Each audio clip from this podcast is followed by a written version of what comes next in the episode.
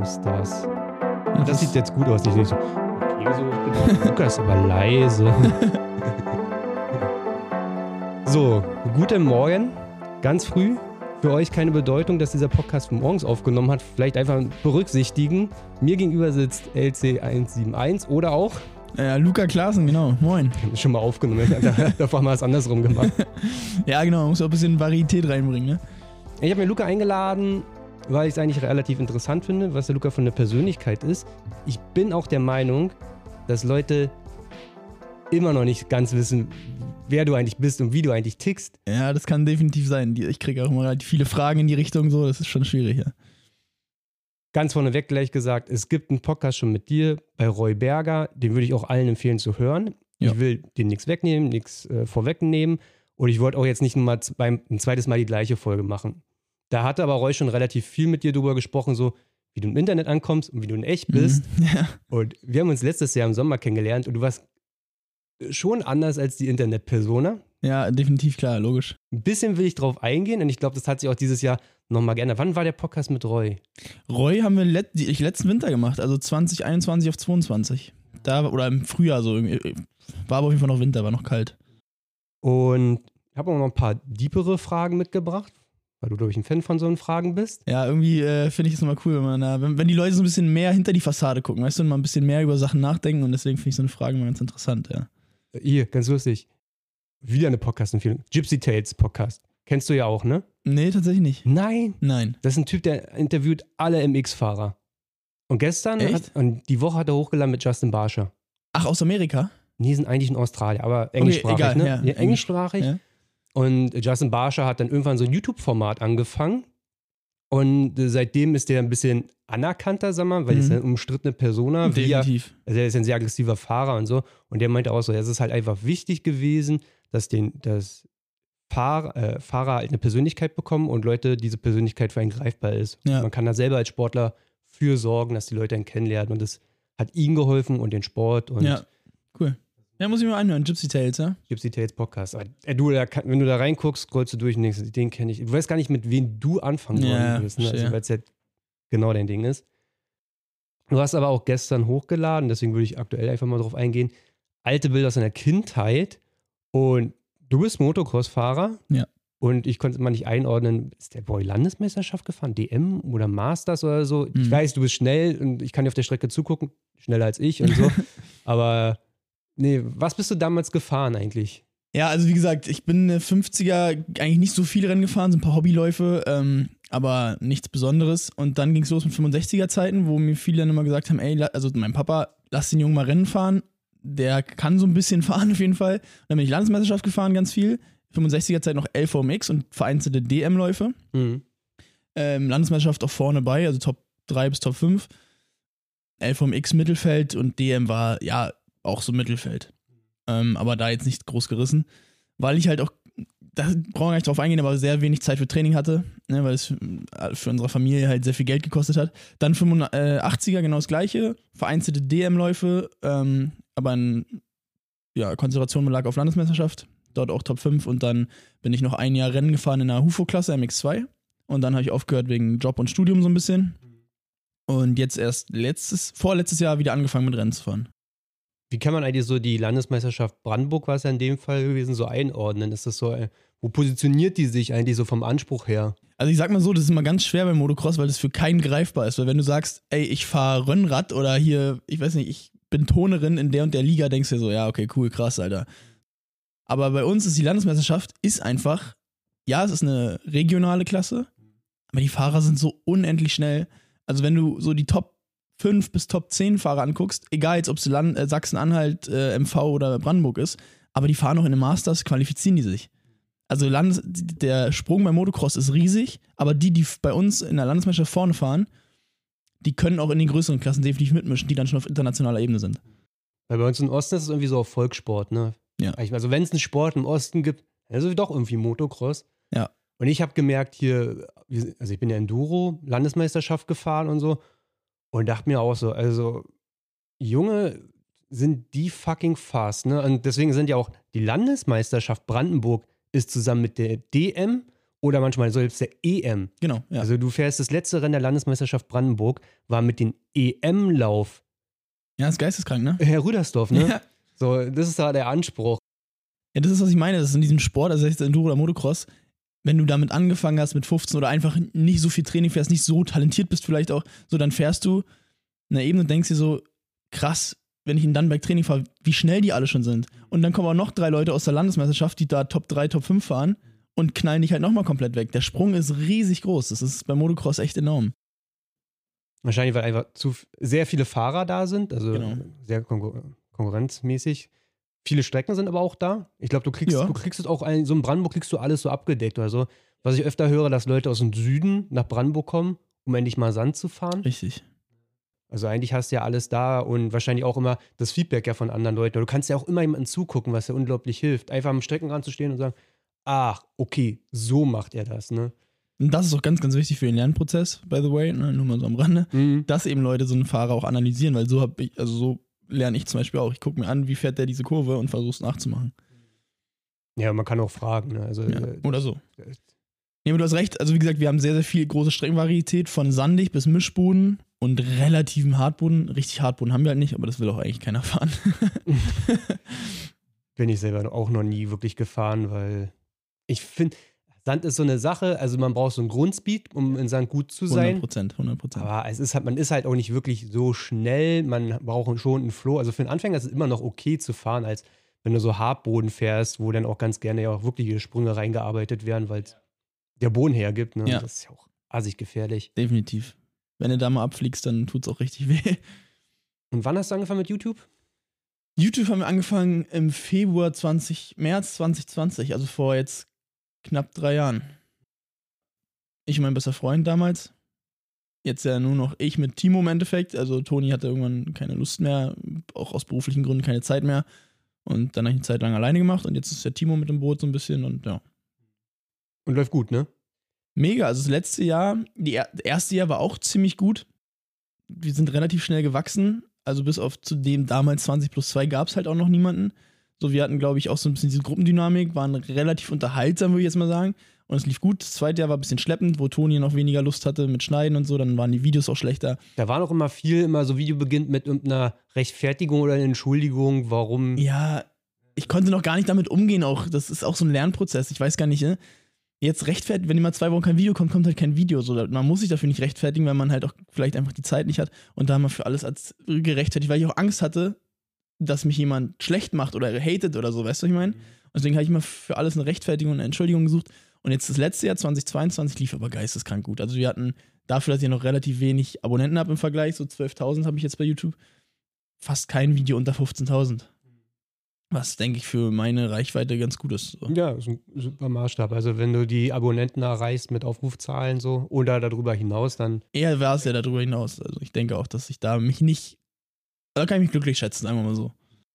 wenn du jetzt auf 2022 zurückblickst, so was, wo was steht dieses Jahr so? Was fällt dir als erstes so ein? So? Für was steht dieses Jahr? Also f- ich muss kein Geheimnis draus machen, dass Motocross mein Leben ist und ähm, wenn ich ein Highlight des Jahres irgendwie mit dem Jahr in Verbindung bringen müsste, wären es genau zwei Sachen. Und das war die 100 Challenge und mein Ride Day, mein eigener. Ja, die beiden Sachen haben mich so komplett. Boah, die haben mir ganz viel gegeben, so, auch auf emotionaler Ebene, weil das einfach ein unheimlich krasses Gefüge war, was man halt im Sport, das ja da auch, äh, oder generell gesellschaftlich, aber jetzt auch im Sport natürlich immer wieder weiter abnimmt. Dieses Gruppengefüge, dieser Zusammenhalt. Und der war da halt einfach enorm. So.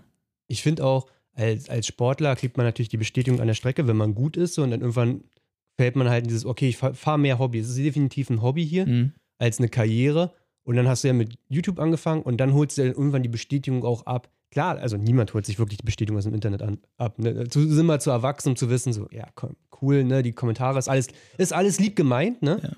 Und aber wenn du dann irgendwo wieder bist und Leute kommen auf dich zu, dann realisierst du so, dass man, okay, da kriegst du Bestätigung, man wird akzeptiert, man, Leute schauen auf einen auf. Ne? Und ich glaube, das war so 100 Challenge, wo das Ja, das erste Mal genau. so war. Ja, du hast definitiv, also kann man ja auch offen drüber reden. Natürlich ist es ein geiles Gefühl, wenn Leute auf dich zukommen, ey, können wir ein Foto machen und ey, du bist mega geil gefahren und ey, in echt, du bist ja so viel schneller als in den Videos oder so. Natürlich tut einem das gut, ne? Dass mich das jetzt nicht nährt oder mir, dass ich davon mir, also ich kann mir davon ja nichts kaufen, aber es ist halt ein geiles Gefühl, wenn, wenn Leute den Mut aufbringen, sage ich mal, und einfach jemandem Props geben. Das macht ja heute keiner mehr. Keiner gibt dir ja noch irgendwie groß Komplimente, weil alle wollen so, ey, gönn ich dem nicht, gönn ich dem nicht, gönn ich dem nicht. Und wenn dann Leute ankommen und sagen, ey, mega geiler Typ, bist übel sympathisch, können wir ein Foto machen, dann denkst du so, okay, krass, Alter, vielen, vielen Dank. Das ist natürlich ein geiles Gefühl. Ich glaube, da zeigt sich auch immer so die, die, die Power von Internet und äh, Reichweite letzten Endes, ne? also auch für auf Sponsoren ja letzten ja. Endes, um das mal wahrzunehmen. Weil wenn du eine Honda Challenge da warst, dann gab es da gab es richtig krasse Fahrer, Masters-Fahrer, Turi war da gewesen, ja. der eine Franzose war auch nicht. Ma, äh, Manchato, ja. Hugo. Hugo, genau. So, aber letzten Endes, die Leute waren wegen dir da und wegen Paul Boy? Paul, Bloy. Pa Bloy. Genau, Pablo. Letzten Endes haben ja die Leute mal so. Ja, der hat halt eine ganz krasse Community dabei. Also seine Jungs, die sind ja auch in Dortmund immer am Start, die sind auf jeden Fall krasse Gang, ja. Genau, und das war letzten Endes, also ich glaube, ist der ein Local? Ich weiß nicht, woher er kommt. Der kommt da irgendwo aus, äh, ich glaube, der kommt da irgendwo aus, wo auch die Handel Challenge ist da. Wie heißt denn das? Äh, Stendal. Stendal irgendwo da die Ecke, ja, glaube ich. Also Local und du halt letzten Endes waren so die Leute, wegen, die man da richtig angefeuert hat. Da zeigt sich das halt so. Nicht nur mal sportlicher Erfolg, der quasi Reichweite bringt. Nicht mehr, also finde ich ja auch irgendwo gut. Irgendwo ist es natürlich schade für die Sportler, aber im Endeffekt muss man auch einfach mal ehrlich sein.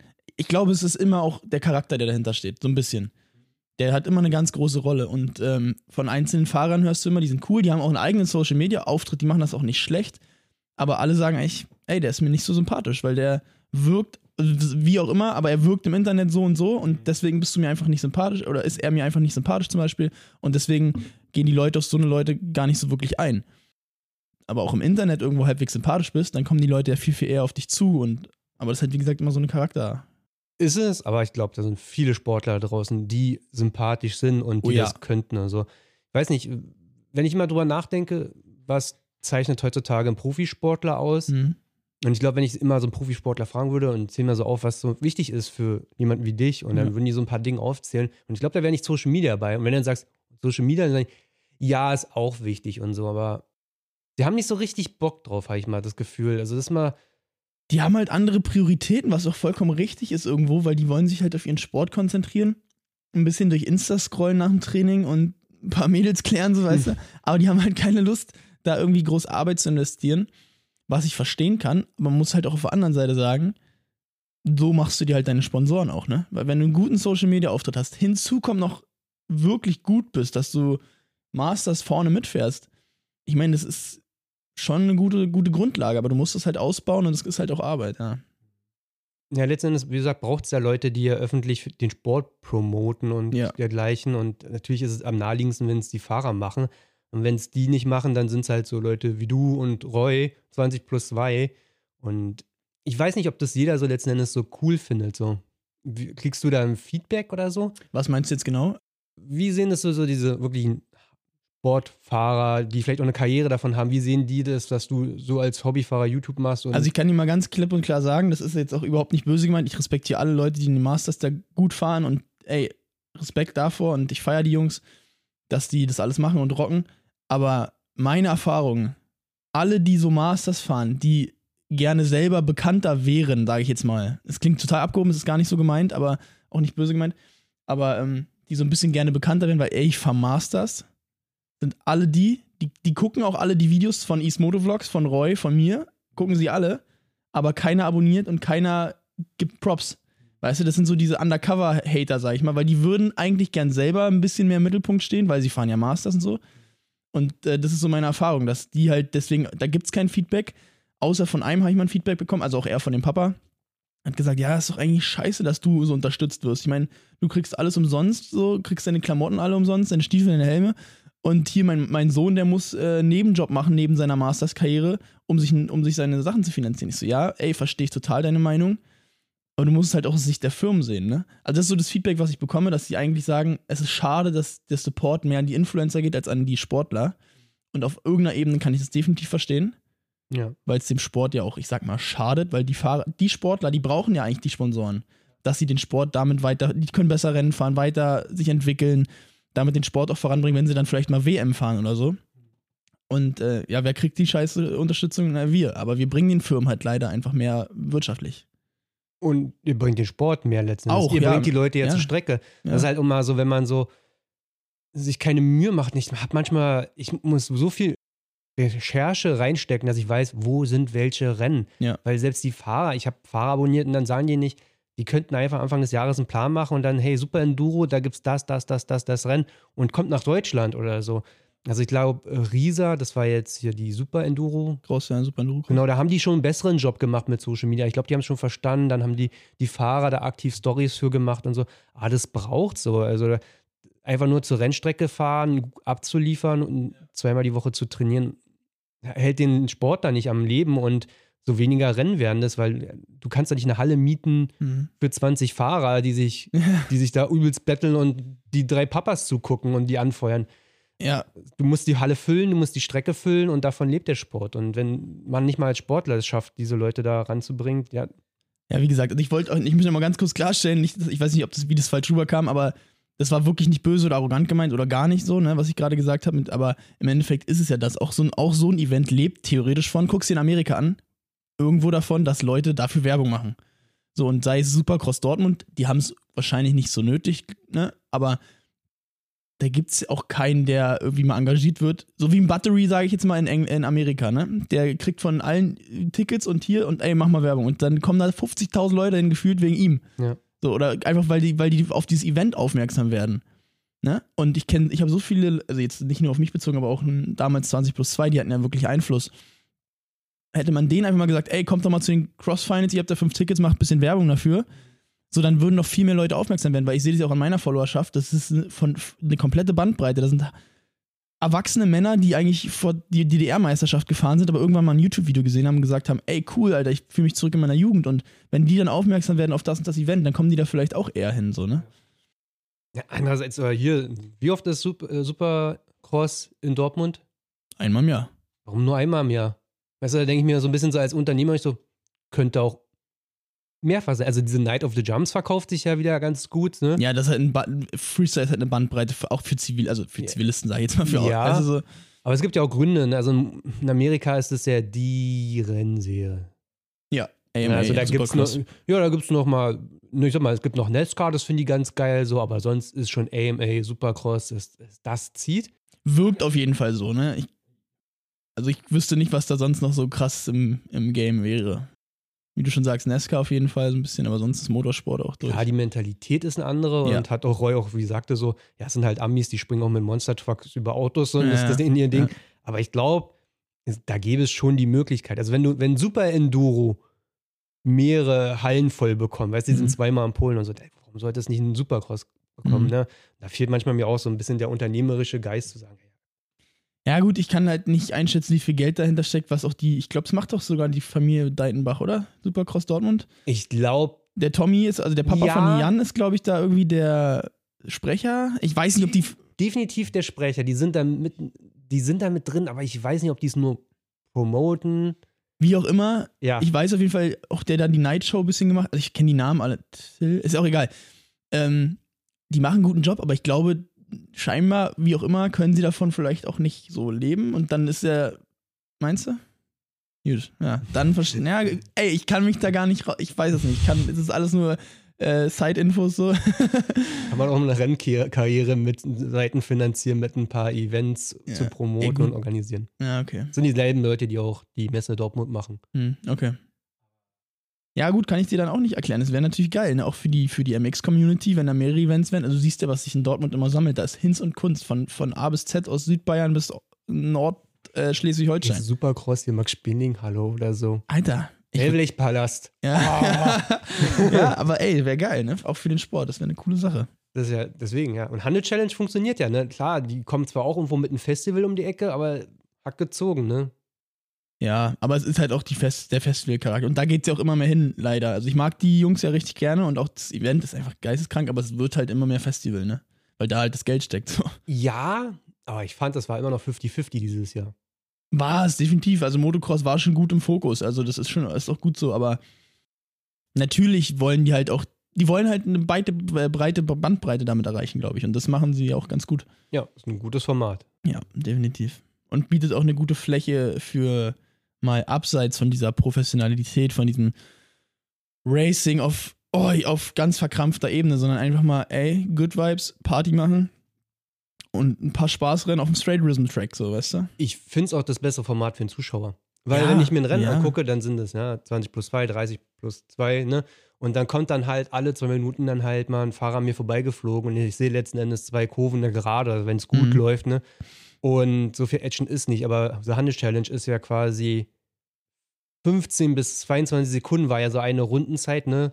So, und dann war eine, ein Rennen weg, ne? Und dann hintereinander weg, bam, bam, bam, bam, nächste Fahrer. Und es ist halt immer intens und es ist immer knapp bis zum letzten Jump letzten Endes, ob der es noch machen wird und so. Und, Ja. und du bist richtig nah dran. Also du merkst ja im Boden, wenn die da rüberschießen, du hörst es, du kriegst es mit, du bist so nah dran, hintereinander weg, hohe Frequenz und Action geladen. Also Ja.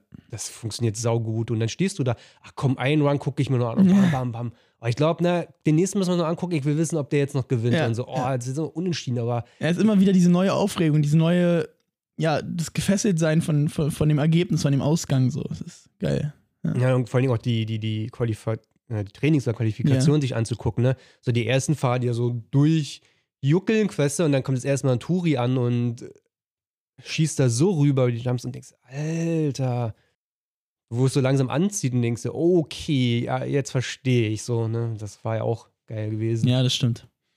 Das stimmt. Ja, ist ein geiles Format, muss man einfach so sagen.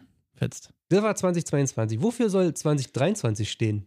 Ja, äh, 2023 wird auf jeden Fall auch geisteskrank. Ähm, leider, erste halbe Jahr wird ein bisschen ruhiger, sage ich mal, was so Rennbetrieb und alles angeht, weil ich ähm, ja noch zwei, drei private Dinge habe, die jetzt äh, Priorität haben. Also beruflich mäßig, da darf ich mich einfach nicht verletzen. Aber danach, es wird einen richtig heftigen Ride Day geben, äh, den ich dieses Jahr wieder organisiere. Also für mich so ein LC 171 Ride Day habe ich ja letztes Jahr schon gemacht. Der wird mega geil, da ist viel in Planung. Und was mir dieses Jahr ganz besonders am Herzen liegt, ist das Projekt mit Timo, was wir vorhin schon kurz äh, angerissen hatten. Ich will da gar nicht zu viel verraten. Wir wollen eine Art Film machen, einen cinema cinematischen. Weißt du schon, wie lange der werden soll? Ja, der soll so eine halbe Stunde. Mhm. 20 Minuten, also 25 Minuten, eine halbe Stunde so. Und da sollen mal wirklich Wert gelegt werden auf die Emotionen vom Motocross. Das wollen wir wirklich auf einer ganz krassen Ebene rüberbringen. Und das soll für mich das Highlight des Jahres werden, ja.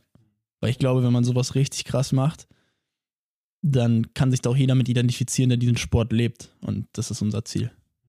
wenn ich mir so ein Video angucke von dir, wie viel Prozent Luca Klaassen sehe ich und wie viel Prozent sehe ich LC171? Also ich sag mal, wie es ist, so wie wir jetzt quatschen, auch wenn ich privat quatsche mit irgendwem, natürlich bin ich ja ruhiger und kann auch mal über ernstere Themen sprechen, aber das ist ja nicht das, was die Leute auch in den Videos sehen wollen, so. Die wollen ja unterhalten werden. Das Ding ist, ich muss es halt nicht künsteln, sondern ich bin ja auch ein aufgeweckter Typ. Und ich glaube, wenn ich halt diese Kamera habe und meine Jungs um mich rum, ja, dann switcht bei mir einfach was um und dann versuche ich automatisch irgendwie zu entertainen. So, weißt du, das ist also nicht mal ein bewusster Prozess.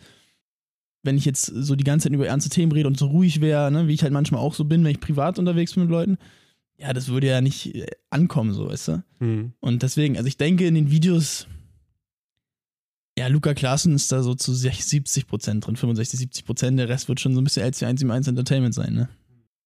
Also wir waren ja ein paar Mal zusammen essen, also mit Ja, deinen Leuten auch genau. so gewesen und ich fand, die Runde ist dann doch sehr erwachsen, auch in Ja. der Themenwahl, auch sehr selbstkritisch oder auch, äh, da wird auch Kritik offen geäußert, also ne, Ja. Timo ist dann auch nicht scheu dir auch zu sagen, ja, das war einfach scheiße, das war dumm und ne, also du kriegst ja auch ein gutes Feedback so von den Leuten und so. Wenn ich mir so deine Videos angucke und so, ich habe das Gefühl schon, dass die Leute dich sehr positiv beeinflussen. Ja. So Ohne Timo Frage. Und Kaya und so, dass die auch wirklich, das sind halt einfach so ehrliche Freunde und die sagen halt einfach, wenn du scheiße bist, wenn du scheiße gemacht hast und das Also der merkt Punkt ist, an inzwischen. Der Punkt ist, es ist definitiv, haben die mich beeinflusst. Es hat halt einfach, also die haben eigentlich, was sie, was der Kern war, was sie geschafft haben, sie haben angefangen, also sie haben es geschafft, dass ich anfange nachzudenken über meinen eigenen, über mich selbst, so, wie ich, wie ich wirke, wie ich bin, was vielleicht meine Charakterschwächen sind. Und dadurch, dass ich angefangen habe, darüber nachzudenken, habe ich viel, viel selbstkritischer, habe ich mich einfach selbst viel, viel selbstkritischer wahrgenommen und auch dementsprechend halt verändert. Und ich glaube, das war so das Main Thing, was sie halt einfach geschafft haben. Und die sind jetzt nicht so, also das ist geil, ne, dass sie sagen, ey, das war richtig kacke, sondern die sagen mir das so auf eine andere Art und Weise. Die sagen so. Sehr erwachsen halt. Sehr ne? erwachsen, aber halt nicht so direkt, dass es verletzend sein könnte. Das ist ja einfach sehr, sehr wichtige, sehr, sehr gute und ganz, ganz tolle Freunde. Also. Ja. Und definitiv beeinflussen sie mich positiv. Aber wie gesagt, ich muss was dazu sagen, es ist auch einfach eine Entwicklung. Anfangs bist du YouTuber, fängst an, kriegst die ersten Zuspruch, die ersten Fotos, natürlich fängst du erstmal an, ö, ö, ö, geil. So bist auch einfach, genau, dann war ich ja immer noch so ein Typ, der sich alles zu Herzen genommen hat, weil ich ein sehr, sehr emotionaler Mensch bin. Also ich nehme mir alles persönlich, grundsätzlich. Und habe mich natürlich immer angegriffen gefühlt, wenn auch mal schlechte Kommentare kamen und so. Und bin immer drauf eingegangen. Und dann wirkte ich immer wie so eine Person, die eigentlich im Internet total auf, hier übelst auf Stress aus ist. Bin ich gar nicht, aber ich konnte halt einfach nicht mit schlechten Kommentaren umgehen. Und das habe ich auch alles Schritt für Schritt halt unter anderem durch die gelernt. Deswegen bin ich jetzt einfach viel, viel entspannter und glaube ich, wie du sagst, auch diese positive Beeinflussung kann man da schon sehen von denen, ja. Also wir haben auch eine Historie mit Internet-Kommentarkultur, ne? ja, das stimmt, das stimmt. Das ist das, ich habe mir Luca erzählt, ich erzähle es aus deiner Sicht jetzt einfach, wie du es mir mal erzählt hast. Also es gab früher bei uns so größere Motorradtreffen quasi. Und Luca ist früher noch Straße gefahren, 690, KTM, ja. Supermoto. Gerade frisch 18 gewesen, muss man dazu sagen. Mir eine SMCR gekauft, konnte keine, also ich konnte nichts auf der Straße, keine Wheelies, nichts. Dann gab es diese großen Treffen immer und da müsst ihr euch vorstellen, einfach das Gewerbegebiet und links und rechts stehen überall Leute und es ist schon ziemlich crowded und so. Ja. Und ich weiß, dass Max von HWK und Tommy wollten damals da runterkommen und so. Ist immer geil, so Promotion, gesehen werden, aber auch selber was zu erleben und so.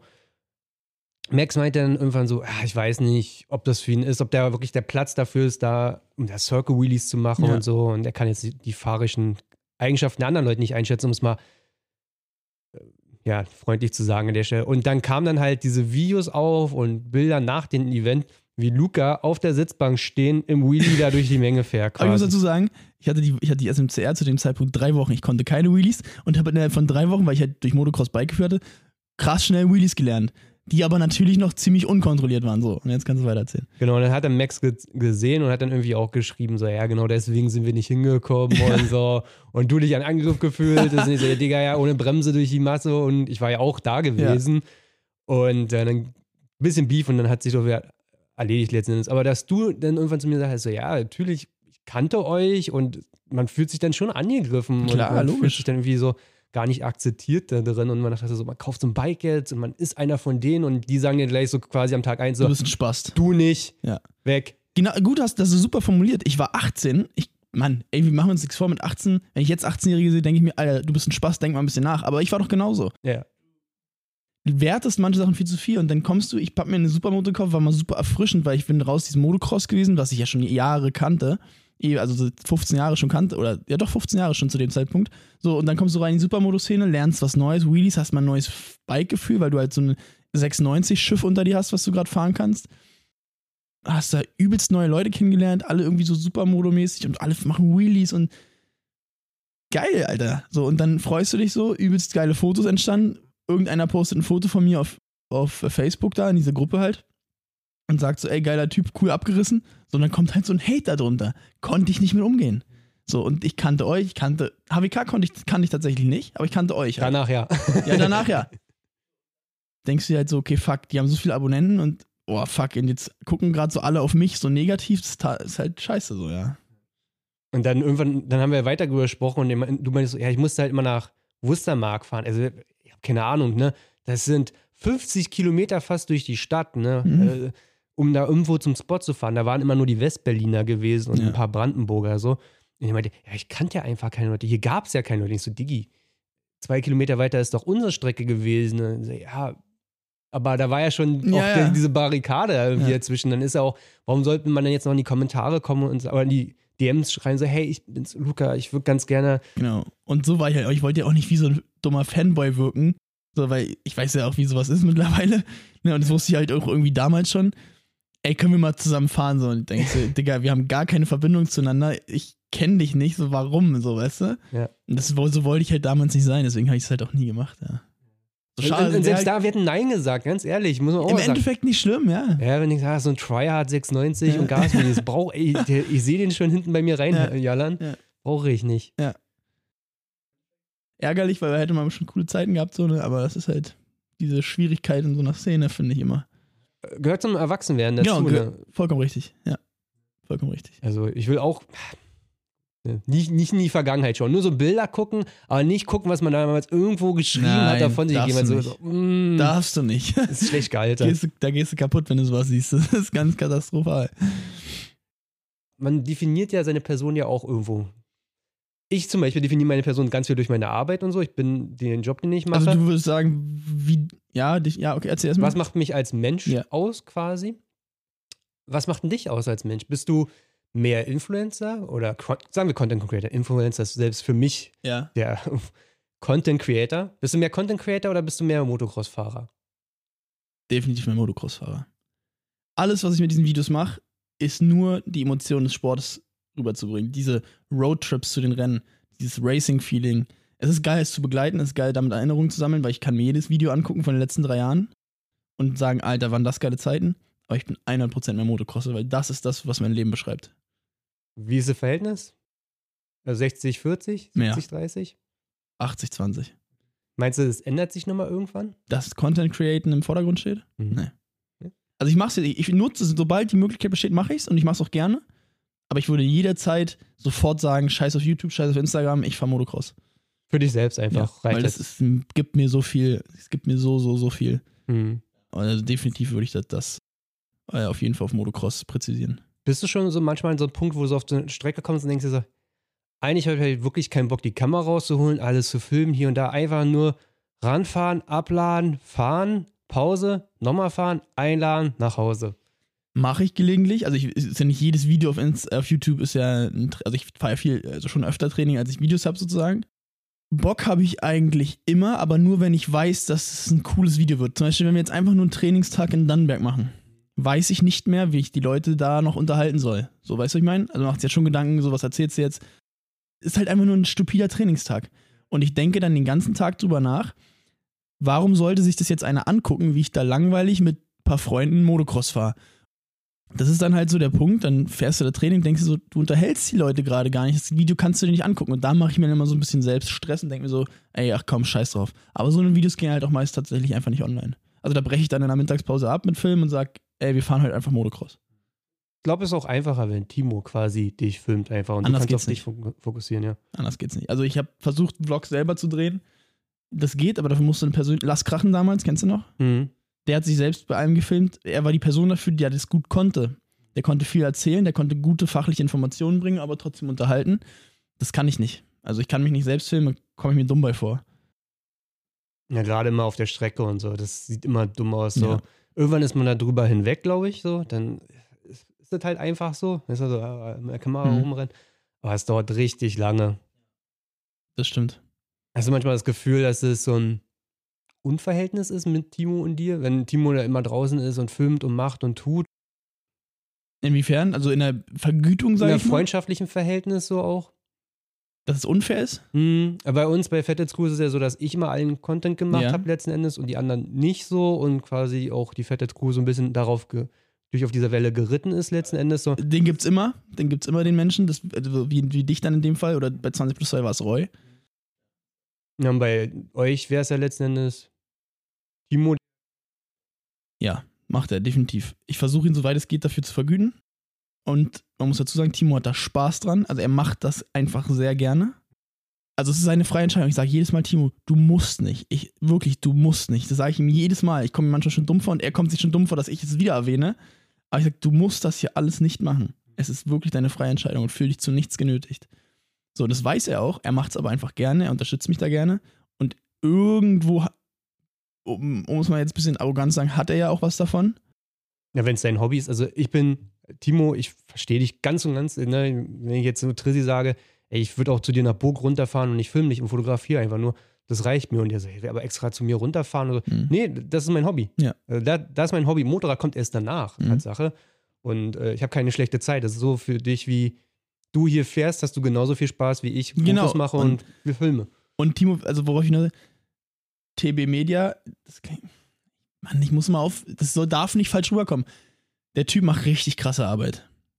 Der macht richtig geile Arbeit. Und das ist der Grund, warum er irgendwo diesen Erfolg er hat. Aber die Aufmerksamkeit, wer TB ist, dass er filmt, dass er die Möglichkeit bietet, Leute auf der Strecke zu filmen, dass sie bei ihm für ein paar Taler ein Reel bekommen und so. Die Aufmerksamkeit hat er davon ja schon ein bisschen durch mich bekommen, so weißt du, was ich meine? Ja. Ich glaube, es ist eine gute Symbiose. Die Freundschaft funktioniert gut, er hat Bock auf Film, ich habe Bock drauf, ich versuche ihm so viel es geht zu bezahlen, was, ne, so dass es halt für mich kein Minusgeschäft wird. So denke ich, funktioniert das aktuell noch ganz gut. Beste Verhältnis. Du brauchst Timo nicht, Timo braucht dich nicht. ja. Perfekt. Ja, im Endeffekt schon. Wo hast du die eigentlich kennengelernt? Alter, jetzt muss ich überlegen. Also, und Franka ist die Schwester von Timo, ne? genau. Es Gut. Gibt, also Timo, Auch wenn, wenn das, wenn man die beiden so sieht, nicht wirklich Sinn ergibt, weil eine Person sehr klein ist und die andere sehr groß ist. Und so, wie? Und viele denken, pass auf, viele denken, dass Kaya und Timo Geschwister sind, weil Kaya auch so groß ist. Ja, ist ist das so? Ja, Ja, also wurde ich letztens gefragt. geil. Ich finde es immer witzig so. Ja klar, für dich macht das überhaupt keinen Sinn. Nee, auch, auch wie die Leute so alle so, die Blümchens, das ist so richtig geil, die sind so eine richtige eigene Crowd mittlerweile, so weißt du, die Blümchens. Also Timo ist mein Kameramann, sage ich jetzt mal so, und ein sehr, sehr guter Freund. Kaya ist die Freundin von Timo schon seit sehr langer Zeit. Und Franka ist die Schwester von Timo. So, und wie habe ich die kennengelernt? Lass mich kurz überlegen. Ich hatte einen Kumpel damals. Auch ein Mitglied von 20 plus 2. Hm. Jetzt nicht, also der ist jetzt komplett von der Bildfläche verschwunden. Und der war mit Franka zusammen damals. Ah, Wir hatten uns dann irgendwann mal zu Corona-Hochzeiten, Mitte 2020, wo keine Strecke offen hatte, haben wir uns irgendwo beim Freeriden getroffen. Er hat halt die ganze Familie Blümchen mitgebracht. Und ich, gerade angefangen mit YouTube-Videos, natürlich die ganze Sache gefilmt und damals ja auch noch so übelst so ein bisschen cool gewesen, sage ich jetzt mal, den, ne, so ein bisschen auf cool gemacht in den Videos. Ja, da waren die Blümchen jetzt dabei und dachten erstmal so, oh, der ist aber irgendwie, also ein cooler fahren die auch? Also ein Franka fährt, klar. Timo auch, Kaya auch, Ach, alle drei. Motocross? Ja. Was? Kaya hat halt durch die Familie angefangen so ein bisschen und Timo fährt auch schon so lange wie Franka, aber halt super selten, ne?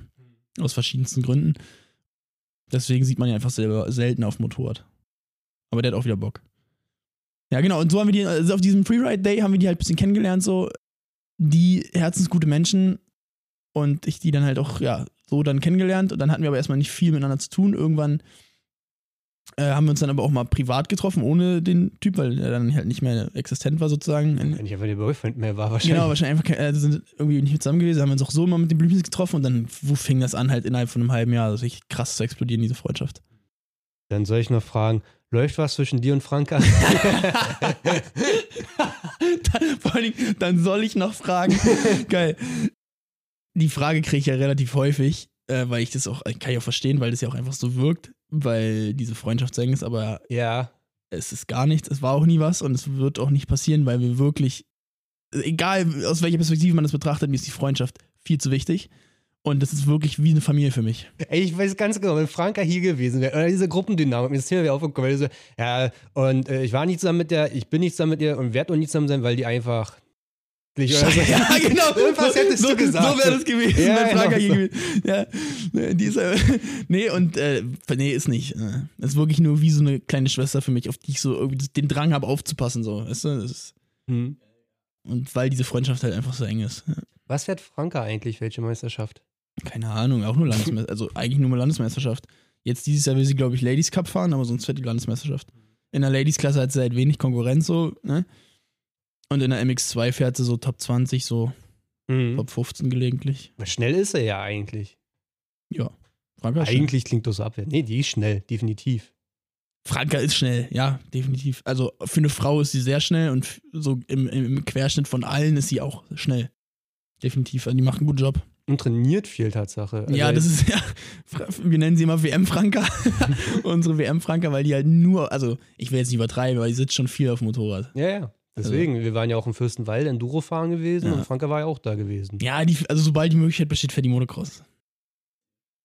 Der komplette Gegenteil von mir. Also ich sitze halt irgendwie, obwohl ich die ganze Sache so liebe, aber äh, ich sitze halt irgendwie 30 Betriebsstunden im Jahr auf dem Motorrad, ne? Das war ja auch der Tag, wo du meintest, ja, alle irgendwie am Fahren und so hier. Toni Ja, war ja auch genau. noch da Toni war gewesen, ja. also alle waren da gewesen, so ist Luca, schön im Warmen hier, ich fahr, Ja. ihr bescheuert oder so im Schneefall Motorrad fahren. Ja, ich bin echt krank, Alter. Es war auch übelst dämlich gewesen, weil es war schon so, ey, es kann jeden Moment anfangen zu schneien. Und dann hat es angefangen zu schneien, also es lag noch Schnee auf der Strecke, es war matschig Ja. und irgendwie überfroren. Und die Motocrosser waren alle so, boah, nee, es muss nicht sein, wir finden die Endurofahrer halt Training, muss man halt durch. Und dann hat es angefangen zu schneien und dann war die Strecke so schnell leer und wir so die, die letzten rumgefahren. Wir, ich Betreiber der Strecke waren nicht mehr am Herr da. weißt du? Ja, ja. So, niemand hätte uns eigentlich aufhalten können, außer dass es dunkel wird. Ja, nee, da bin ich raus bei sowas. Ich, ich, ich nutze den Winter immer, um so Motivation zu tanken, weißt du? Also Ja. für mich ist es immer, ich ich könnte jetzt so weit ausholen, aber um es kurz zu fassen, für mich ist es immer so drei Monate Off-Season so und danach bin ich wieder so, ja Mann, jetzt geht Moto Life wieder los. Mhm. Und die, die immer durchfahren den ganzen Winter, da frage ich mich so, ja, ihr habt Bock auf Motocross fahren, aber diesen richtigen Hype könnt ihr gar nicht mehr haben, wenn ihr vier Jahre am Stück durchfahrt so. Und immer diese drei Monate Pause für mich und danach bin ich wieder so motiviert, hab richtig Bock, fang an viel zu trainieren und dann Man verliert auch nichts, finde ich. Also ich habe ja quasi Ach, von, nicht. von April bis Januar jetzt diesen Jahres bin ich ja gar nicht Enduro gefahren. Und ich dachte auch so, boah, wenn ich jetzt wieder anfange, dann bin ich auch wieder bei Null. Nö, man verliert nichts. Manchmal kommt, fährt man sogar besser nach einer Pause. Das ist es ja, was ich sage damit. Diese neue Motivation. Du hast wieder so ein Fahrgefühl, so ein Fahrspaß, dass du teilweise schneller bist. Und das glaubt mir immer keiner. Nee, du musst den ganzen Winter durchtrainieren. Ich so, nee, Digga. Ich war nach hier, damals ist, woher das kommt, im Winter hat Papa gesagt, wir machen Cut, wir müssen wieder mal Geld sparen und und und damals. Mein erstes Mal fahren im Jahr war mein erstes Rennen. Ich war nie vorher Training gefahren. Erstes Mal fahren war das erste Rennen. Ich habe jedes Jahr zwei Plätze weiter vorne, so blöd gesagt, weil ich halt diese neue Motivation getankt habe und gesagt, jetzt richtig, Alter. Und das ist, du fährst teilweise besser, du verarbeitest Sachen auch wahrscheinlich unterbewusst. Ja, ja. Auch ich habe bewusst Dinge, also ich habe mir ganz viele Oder Videos so, angeguckt, wie man steht und so. Und ich habe ja auch mit dir gesprochen und habe mir auch angeguckt, wie du fährst so. Okay, das setze ich jetzt einfach mal maximal Genau. um und war dann so, wow, ich habe mich noch nie so gut auf dem Bike gefühlt. Ich habe ja endlich Gefühl für ein Vorderrad so. Ja. Hab ich nie gehabt. ja, es ist äh, wertvoll, sehr wertvoll. So, pass auf, jetzt kommt der Twist. Ja, jetzt bin ich ja gespannt, warum machst du jetzt eine Schublade auf? weil ich wollte es nicht die ganze Zeit auf dem Tisch liegen, weil es sich abgelenkt hatte, weil die Okay. Verpackung so ist. Also, das ist eigentlich ein Gesellschaftsspiel, Ja. würde man sagen. Ey, krass, Alter. Äh, Das heißt, darf ich dich das fragen? Ja, Kommt von Matze Hilscher. Und Matze Okay. Hilscher hat einen Podcast. Hotel Matze heißt er. Ja. Interview-Podcast. Ein sehr guter Podcast. Und er fragt immer sehr, den Leuten sehr gute Fragen. Daraus hat er ein Spiel gemacht. Das sind 110 Fragen und die haben so drei Die machen wir Kategorien. ja heute alle durch, ne? Also, Oh, Digga. Da sind so ein paar dabei. Ich weiß nicht, ob ich einfach rausziehen soll, weil manchmal sind es auch so beziehungstechnische Fragen, so, wo du denkst, so, ja, weiß ich jetzt nicht, ob das was den Leuten bringt oder dir Hm. zu beantworten. Aber da sind so wirklich so Fragen, so, gute Frage, muss ich mal überlegen. Und ich glaube auch, die anderen Leute, die gerade jetzt den Podcast hören, sind dann so, oh, da habe ich auch noch nie drüber nachgedacht. ja. Gibt geil. drei Kategorien. Gestern, heute, morgen. Soll ich mir einen aussuchen? So rein aus, dann fang an. Heute. Okay, nimm meinen Stapel raus und zieh mal einfach eine raus. Mal gucken, was kommt. Ich soll eine rausziehen? Oder du? Oder du liest vor. Ich, ich, ich, Warte. Zieh, äh, greif den Stapel. Ja, lies vor. das, ist ja, das ist ja so böse, ey. Wem willst du gefallen? Aber ey, ich finde das ein cooles Format, ehrlich, mit den Fragen. Hast du dir was Gutes Die ausgedacht? sind Gold wert. Wem willst du gefallen? Ja, ich. oh, ey, ich könnte zu einer Frage 20 Minuten erzählen, ne? Ja, ich auch. Das ist.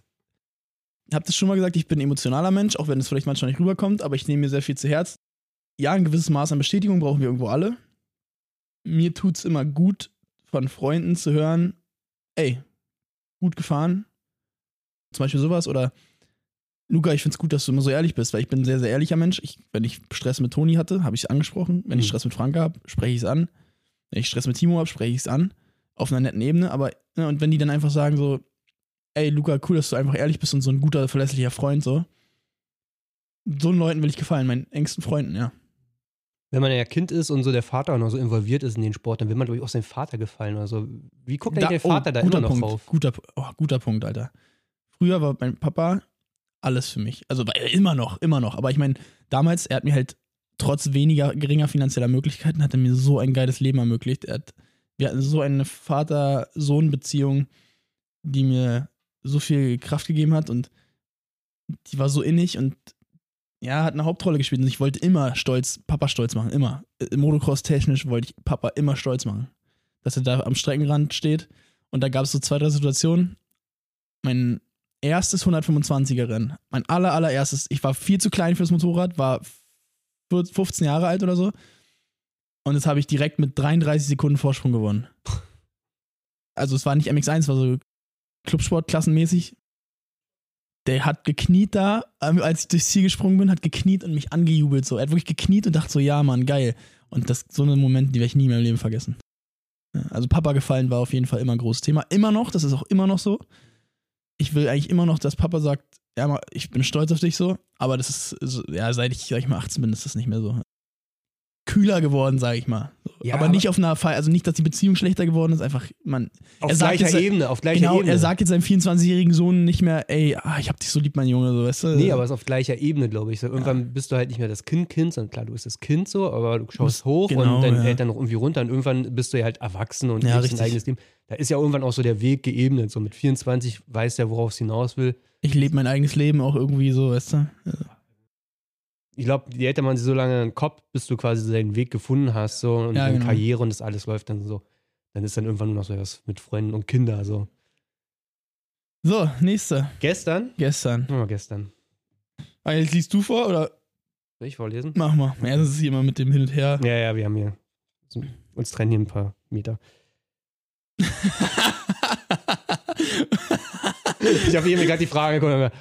Nee, das ah. geht. Ich gucke so in Martins Gesicht, er liest die Frage und schüttelt so mit dem Kopf so, nee, die geht nach hinten. Wer war dein schlechtester Einfluss? Oh. Oh. In welch, gestern, okay. Hm. Ja, fragt man sich jetzt in welcher, also man muss es ja schon irgendwie auf Motocross beziehen, würde ich sagen, ne? Ich habe dazu eine Meinung und ich bin so, keiner hat einen schlechten Einfluss auf mich, weil alles hat dazu Geprägt. hingeführt, dass ich heute die Person bin, die ich bin. Ja. Also es, aber Moment es gab trotzdem Leute, die dich ja irgendwo, die haben dich geprägt, aber es hätte vielleicht auch falsch laufen können. Weißt ja, oder vielleicht auch negativ geprägt. Ja. Dass du sagst, okay, ich weiß, was ich nicht will, ne? Ja. Schwierig. Wirklich schwierig. Also ich nenne natürlich keine Namen, aber es gab so Ende 2019 so Leute, mit denen ich ein bisschen abgegangen habe, so im Motocross-Bereich. Ah, hm. Ja. Die ja, mir nicht gut getan haben, so in meiner Charakterentwicklung. Ich finde, diese Person hat generell einen schlechten Einfluss auf unsere Szene, unser Hobby gehabt. Ja, und äh, dementsprechend, ja. Haltbare Person, will ich auch keine Plattform geben. Mal, kommen wir. wir. Wir schauen in die Zukunft. Eine Frage aus dem Morgenstapel. What? Als welches Tier möchtest du wiedergeboren werden? Dumme Frage halt. Das ist so eine Kinderfrage. ja, eigentlich. das ist, weiß ich nicht, keine Ahnung. Äh, keine Ahnung, ich feiere halt Hunde so, aber ich weiß nicht, ob ich als Hund geboren werden möchte. Also, du Hund. weiß ich nicht, kann ich nicht. Schwer zu beantworten, finde ich. Ja, okay, nee. Da gibt es bessere wahrscheinlich. Mit welcher engen Person wirst du niemals in den Urlaub fahren? Engen Person? Ja. Was ist also aus meinem Umkreis? Eng halt. Du musst ja selber definieren. Oh. Mit welcher Person würde ich niemals in den Urlaub fahren? Also ich beziehe das jetzt alles natürlich auf Motocross, ne? Aber ich kann ja keine Namen nennen, Alter.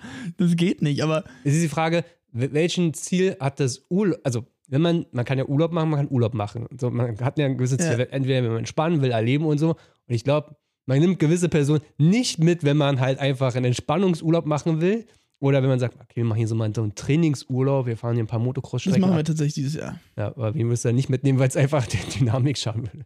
Also ich sag mal so, wenn wir so einen Motocross.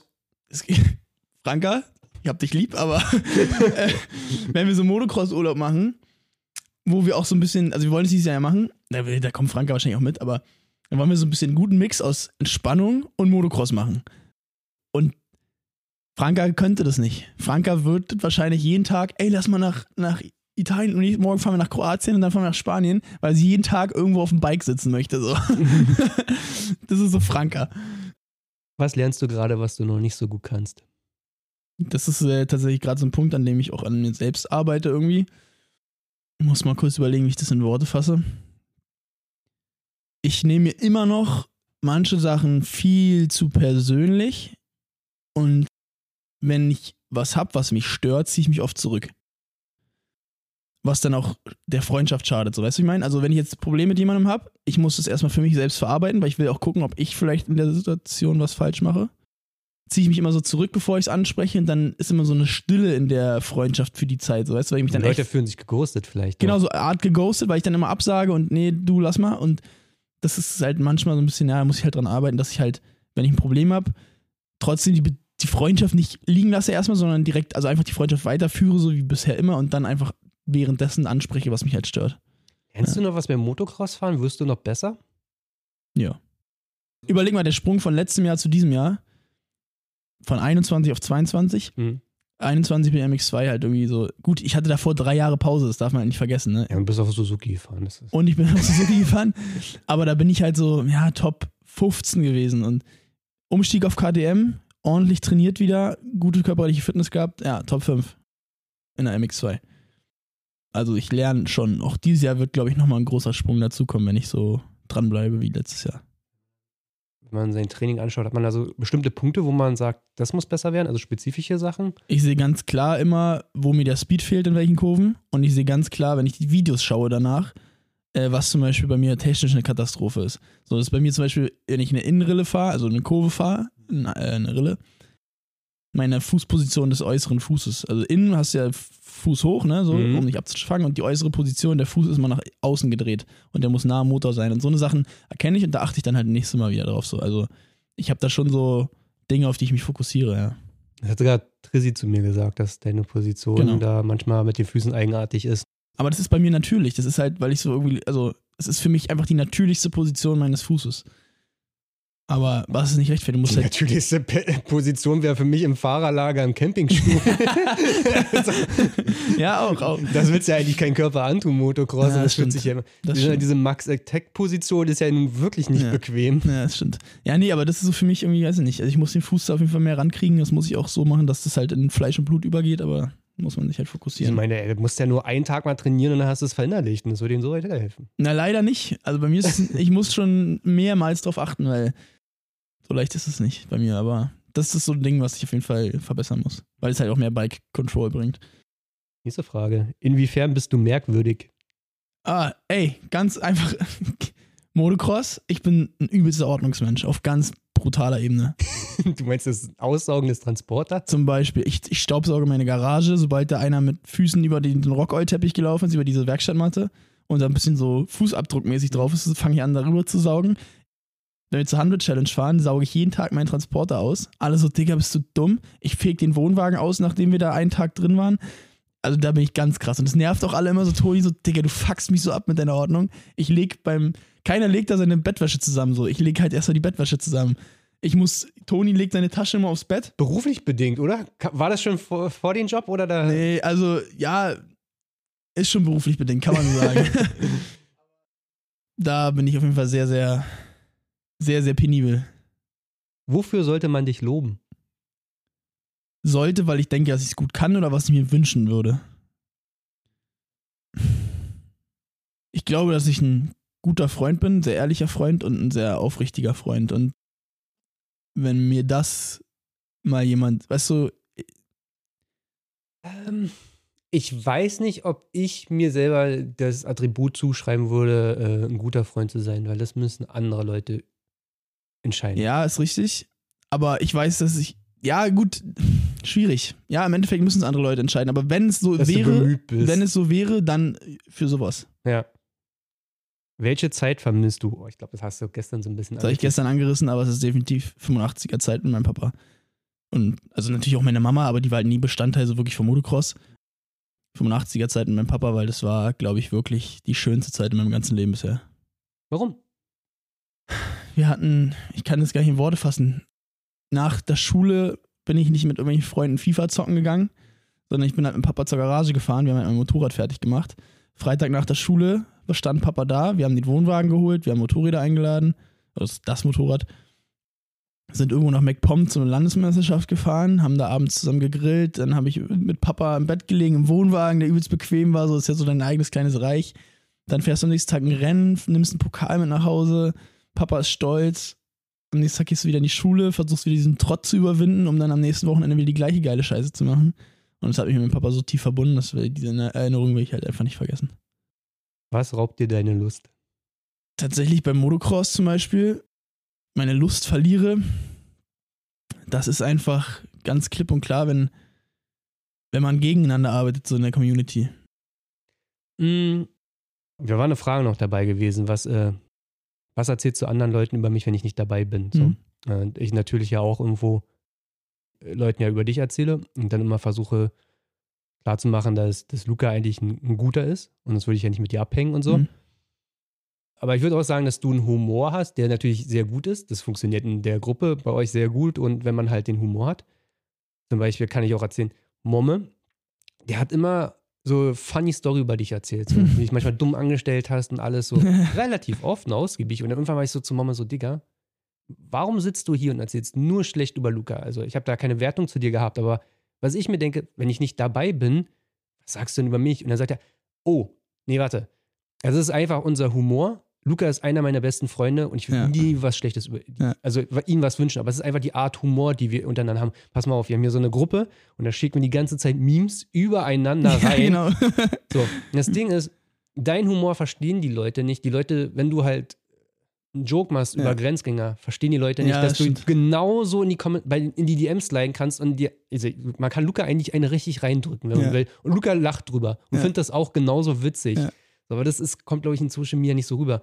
Und da bin ich mir manchmal so, ich glaube, da ist auch keine, selbst du gibst dir Mühe und auch wirklich den Leuten zu zeigen, ey, ich bin manchmal echt ein Trottel, ich Ja. vergesse Dinge beim Einkaufen und so. Du gibst den Leuten ja wirklich eine Chance auch, Schwäche zu zeigen und dass sie Mhm. sich über dich lustig machen können. Aber ich glaube, das, das hilft dann immer nicht, wenn es dann wieder mal, wenn jemand mit einem Grenzgänger-Hoodie zur Strecke kommt und du Ja. Meme baust. So. Und ich Ja. glaube, Leute fühlen sich trotzdem angegriffen. Und Definitiv es ist doch, spaltet so ein bisschen die Community. Ja, ich, Aber ich weiß, wie du es meinst. Ich weiß komplett, wie du es meinst. das ist ne? doch genau das gleiche jetzt aktuell mit Suzuki, Alter. ja, Das ist genau das gleiche. Ich mache halt Witze über Suzuki so, weil ich alle halt, machen es. weil ich ja, weil ich es halt auch einfach witzig finde so.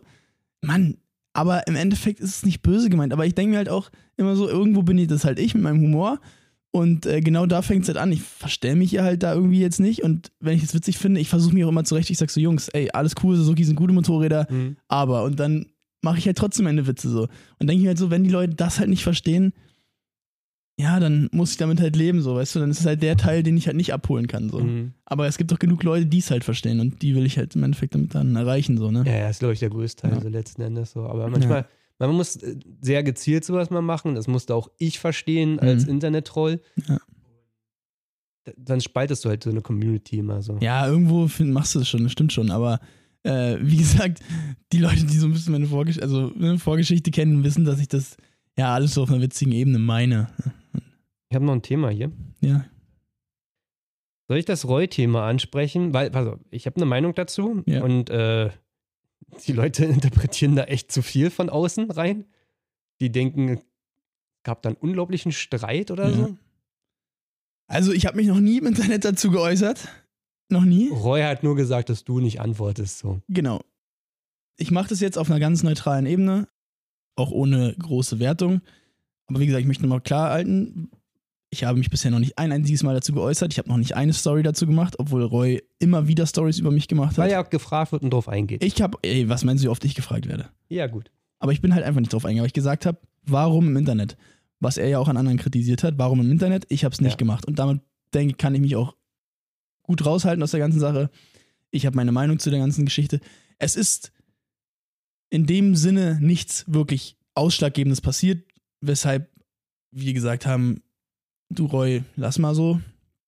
Es war einfach eine Gesamtsituation, die die Freundschaft dann irgendwann auseinandergetrieben hat, weil man auf charakterlicher Ebene so ein paar Sachen gehabt hat, die einen stören. Ist auch lange her und ich glaube, ihr habt euch beide weiterentwickelt. Haben wir, denke ich auch. Aber diese Charaktereigenschaften waren halt der Grund, warum wir dann irgendwann gesagt haben, du fühle ich nicht mehr, ich möchte mit sowas halt irgendwie nicht in Verbindung stehen. Und es wäre, glaube ich, so ein bisschen besser, wenn wir so eigene Wege gehen.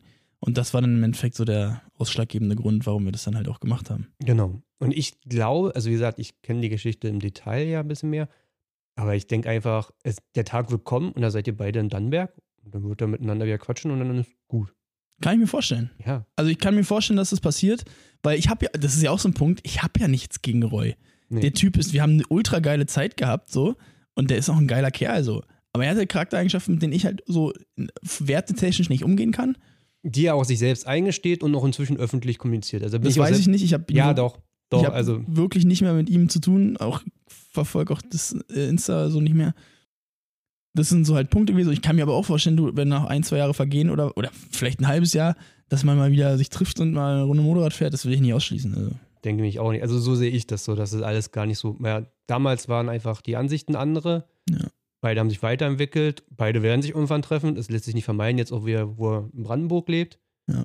So, und dann wird darüber gesprochen, dann ist alles cool. So. Die, aber die Leute steigern sich da so rein. Ne? Ja, Weil- das ist ja immer die, die Szene, du, warum haben die jetzt nichts miteinander zu tun? Da muss irgendwas passiert sein, so. Ja. So war, also es sind Sachen passiert, da würde ich mich aber halt im Endeffekt, glaube ich, eher raushalten, so, weil das mich nicht betrifft. Und da will ich mich dazu halt auch einfach nicht äußern. Ich habe da auch meine Meinung zu, aber wie gesagt, ich denke, das gehört dann halt nicht. Das sollen die unter sich ausmachen und wenn die das öffentlich machen wollen, sollen die das untereinander öffentlich machen, aber da bin ich halt raus. ja. Aber ich werde auch nicht aktiv auf ihn zugehen, weil das ist mir jetzt dann natürlich auch nicht so, also so bedeutsam ist es mir jetzt halt nicht. Also im Negativen wie im Positiven. Ne? Genau, also, es ist das, das geht ja in neutral. beide Richtungen Ja, ja, letzten genau. Endes. Aber Leute interpretieren da gerne rein. Richtig, verstehe ich auch. Es Und Internet-Beef Ja, und ja, hier ja, ja, und. ja. Nee, nee, so ist es nicht. Ich glaube, wir sind durch. Machen wir ein kurzes. Wir haben nur eine Stunde aufgenommen, aber Stunde? ja, Ich weiß, 39 haben wir angefangen, oder was? ja, eine Ja, Stunde so aufgenommen. Aber viel erzählt. Ja, stimmt. Und viel Inhalt. Viel Inhalt. Genau. So. Die, die, die Fra da gab es noch mehr Fragen, aber du hast sie in irgendeiner Form schon beantwortet, deswegen Ja. bin ich nicht weiter darauf eingegangen. Vielleicht halte ich mir ein paar übrig für andere Leute noch. ich finde finde das ein cooles System. Weil ich glaube, ein bisschen vorsortieren wäre halt cool, dass du weißt, äh, dass du so eine gewisse Richtung lenken kannst. Ne? Aber Mhm. das ist ein geiles System. Man kann sie ja auch quasi in den Bereich rein Lenken, drücken. ja, ja, genau. so, was bedeutet es für Motocross oder anderen Sport oder Karriere der Leute? Cool. Nee, danke dir. Ey, gut, dass es so dann doch spontan geklappt hat. Ein schnelles Ding war. Ja, wir haben gestern geschrieben irgendwie, ne? Und, und, oder vor, vorgestern hast du. Wir haben schon lange geschrieben und dann haben wir gesagt, ey komm, jetzt lass einfach morgen Ja. machen, früh und dann ist Ja. mal durch. Richtig. Geil. Danke, dass ich dabei sein durfte, ey. Ich hab zu danken. Mega cool.